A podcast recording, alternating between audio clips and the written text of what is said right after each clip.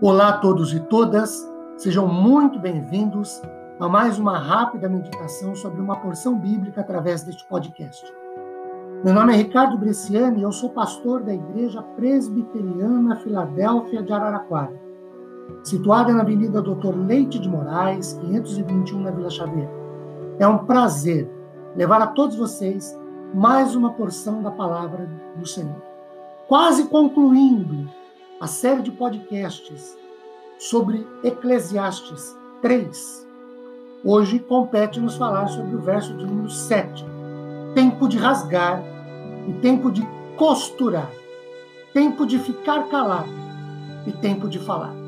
Queridos, Salomão retoma o que já fizera nos versos 3 e 4 e inicia o verso, este verso 7 com os pares de opostos Primeiramente, negativos, rasgar e ficar calado.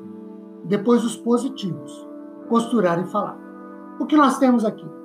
Primeiro, sobre ser tempo de rasgar. Por questões culturais em Israel, por exemplo, conforme 2 Samuel 13, verso 31, então o rei se levantou, rasgou as suas vestes e se lançou por terra, e todos os seus servos que estavam presentes rasgaram também as suas roupas.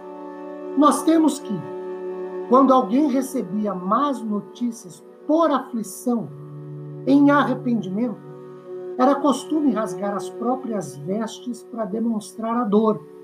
Eles rasgavam o centro de seu manto na altura do pescoço, mais ou menos 12,5 centímetros rasgavam-se as roupas por luto também.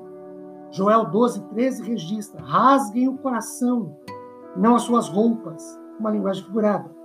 Converta-se ao Senhor seu Deus, porque Ele é bondoso e compassivo, tardio em irar-se e grande em misericórdia. E muda de ideia quanto ao mal que havia anunciado. Sobre isso, Champlin fala que o verso apresenta fatos tomados literalmente da profissão das costureiras, rasgar e costurar, mas figuradamente representando relações, aventuras no mundo dos negócios e todos os tipos de atividades que têm seus ciclos de rasgar e emendar de novo.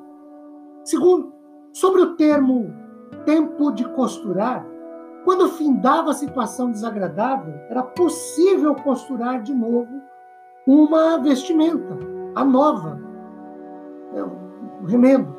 Não tem nada de errado em mostrarmos tristes, aflitos, mas chega a hora de termos que remendar o que se rasgou, ou pegar linha e agulha e remendar o que for preciso. No que diz respeito a estar calado e falar, Provérbios 26, 4 e 5 dá duas recomendações sobre essas maneiras de reagir ao tolo. Por exemplo, não responda ao insensato segundo a sua tolice, para que não se torne semelhante a ele. E o 5, responda ao insensato segundo a sua tolice, para que ele não seja sábio aos seus próprios olhos.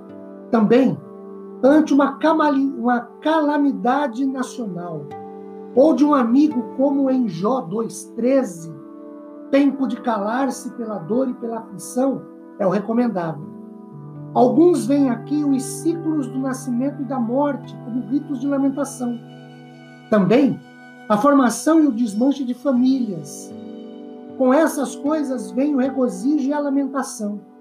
Numa oportunidade, o homem grita de alegria, noutra, sofre em silêncio tempos de calamidade como essa que nós vivemos da pandemia, pessoais ou nacionais, fazem os homens cair em silêncio, pensar, refletir. Tempos de vitória, pessoal ou nacional, fazem os homens romperem gritos de alegria.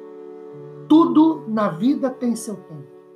Tempo de rasgar e tempo de costurar. Tempo de ficar calado e tempo de falar. Queridos, que Deus nos abençoe grandemente, derramando sobre nossas vidas e famílias sua imensa graça e misericórdia após ouvirmos a sua palavra. Amém.